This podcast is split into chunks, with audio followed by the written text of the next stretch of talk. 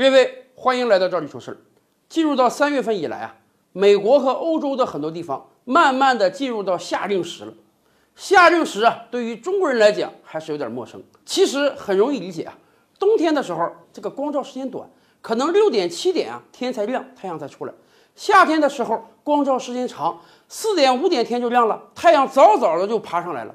所以啊，一百多年前，有的人就研究说，这个夏天时间长啊，咱们应当把时钟啊往前调一小时，本来的六点变成五点，这样我们可以啊多享受太阳一会儿。哎，尤其在照明上可以节约很多能源。当年就有聪明人啊进行了详细的测算，说每年拿出那么六个月到七个月进行夏令时，把时钟调快一小时，能节省多少度电，能节省多少钱。所以一百多年来啊，美国啊、西欧啊一直实行夏令时。可是啊。夏令时，哎，确实在能源上能省俩钱儿，但是对于人体生物钟的影响，那可是很巨大的。大家想想，尤其对于现代人来讲，本来你每天早上七点起床就已经够费劲了，都得闹钟打翻四五个才能起来。现在好了，夏令时一来，你相当于每天早上六点起来。虽然你的闹钟还是定的七点，可是你的人体生物钟那不是说调整马上就能调整过来的。所以每年啊，一到夏令时的时候，很多国家在刚刚进入那么一两周，经常出现各种各样的人为事故。究其原因就是啊，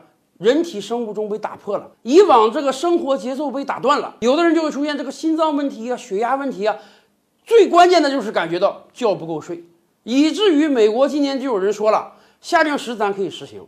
但是在刚刚进入夏令时的一两周，最好全国范围内啊设个打盹制，哎，让这个不太适应的人可以打个盹儿再起床。其实讲起这个夏令时啊，大家知道吗？在我国也是实行过六年夏令时的。上世纪八十年代末九十年代初的时候，咱们国家也有相关人士提议啊。经过测算，如果实行夏令时，我们在照明上能省很多能源，所以咱们正儿八经实行过一段。可是后来为什么又不实行了呢？有的人说，是不是这个中国人这个纪律差？你说弄夏令时嘛，每年得两次调表，一次往前调，一次往后调，很有可能大家就忘了调了，会产生很多事故。我跟大家讲，完全不是这个原因，主要原因啊还是时区的问题。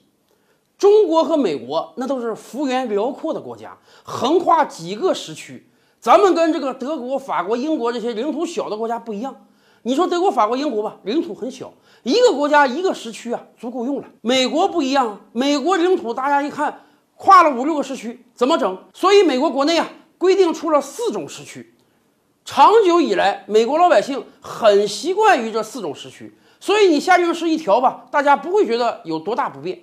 咱们中国不一样啊，我们中国领土面积比美国还大，横跨的时区也不少，但是咱们都使用东八区的北京时间，所以您要是有时候到这个新疆、西藏之类的边境省份旅游啊，您就会发现他们的作息规律跟咱不一样啊。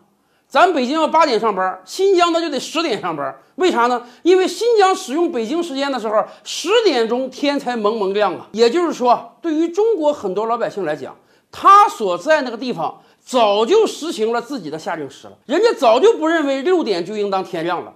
在这个前提下，我们再使用夏令时，将会使那个地方的生产生活节奏更加混乱。更关键的是啊，西欧那都是高纬度地区，美国纬度相应也比较高。